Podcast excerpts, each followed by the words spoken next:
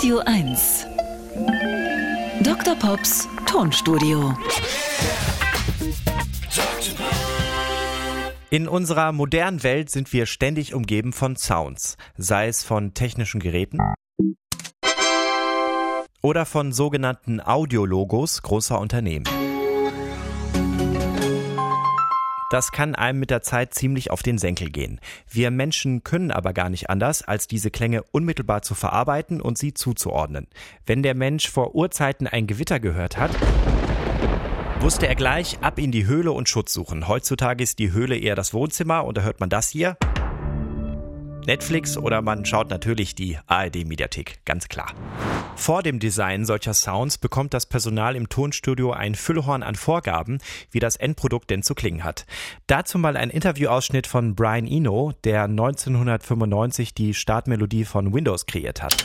piece of music should be inspirational, sexy, driving, provocative, nostalgic, sentimental. Went on and on. There were about 150 adjectives. And then at the bottom it said, and not more than 3.8 seconds long. Also etwa 150 Adjektive, um daraus 3,8 Sekunden Musik zu machen. Hier ist das Ergebnis. Ja, ein paar Adjektive kann man raushören. Eine besonders bekannte Melodie, die mit einem Unternehmen verknüpft wird, ist diese hier. Der Klingelton von Nokia, die meistgehörte Melodie der Menschheitsgeschichte. Es gab Zeiten, da wurde sie bis zu 1,8 Milliarden Mal abgespielt. Am Tag. Komponiert wurde sie 1902 vom spanischen Gitarristen Francisco Tárrega.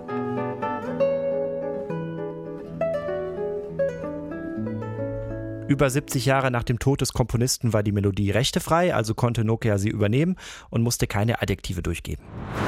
Generell ist der Mensch durch Sounds auch verführbar. In Las Vegas gab es eine Langzeituntersuchung mit Spielautomaten, die leiser waren als sonst. Dieses Klimpern fiel weg und man wollte schauen, wie die Leute reagieren.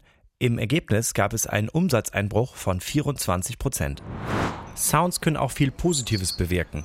In einer Parkanlage hat man Mülleimer mit Lautsprechern aufgestellt, die einen lustigen Sound von sich geben, wenn man etwas hineinwirft. Und nach ein paar Tagen war der Park sauberer als sonst. In Schweden hat man in einer U-Bahn-Station die Treppen wie Klaviertasten angemalt und elektronische Kontakte angebracht. Wenn man die Treppen nahm, erklang in der U-Bahn-Station eine aufsteigende Pianomelodie. Das kam richtig gut an.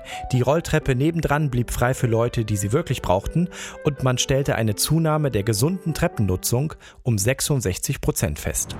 Sounds können auch zur Heilung bei Reha-Maßnahmen eingesetzt werden. Brian Eno ist jemand, der dazu bereits faszinierende Klänge erschaffen hat. Untersucht wurde auch, dass der Zuckergehalt in Lebensmittel reduziert werden kann, wenn bestimmte Sounds beim Abbeißen Süße suggerieren. Zusammengefasst lässt sich sagen, für Werbung und Wirtschaft wurde schon sehr viel mit Sounds gemacht. Für das reine Wohlbefinden der Menschen gibt es noch reichlich Potenzial.